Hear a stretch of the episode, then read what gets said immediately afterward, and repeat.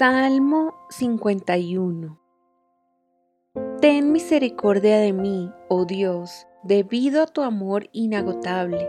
A causa de tu gran compasión, borra la mancha de mis pecados.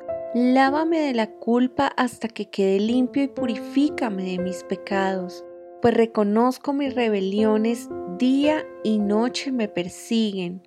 Contra ti y solo contra ti he pecado he hecho lo que es malo ante tus ojos. Quedará demostrado que tienes razón en lo que dices y que tu juicio contra mí es justo, pues soy pecador de nacimiento. Así es, desde el momento en que me concibió mi madre. Pero tú deseas honradez desde el vientre y aún allí me enseñas sabiduría. Purifícame de mis pecados y quedaré limpio. Lávame y quedaré más blanco que la nieve. Devuélveme la alegría. Deja que me goce ahora que me has quebrantado. No sigas mirando mis pecados. Quita la mancha de mi culpa. Crea en mí, oh Dios, un corazón limpio y renueva un espíritu fiel dentro de mí. No me expulses de tu presencia y no me quites tu Espíritu Santo. Restaura en mí la alegría de tu salvación y haz que esté dispuesto a obedecerte.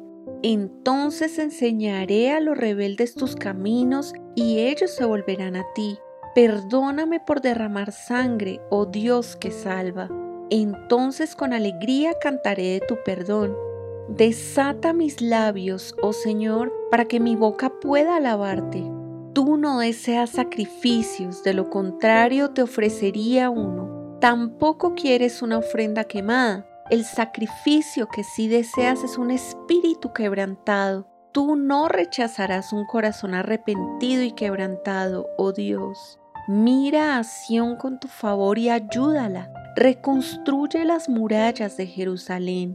Entonces te agradarán los sacrificios ofrecidos con un espíritu correcto con ofrendas quemadas y ofrendas quemadas enteras.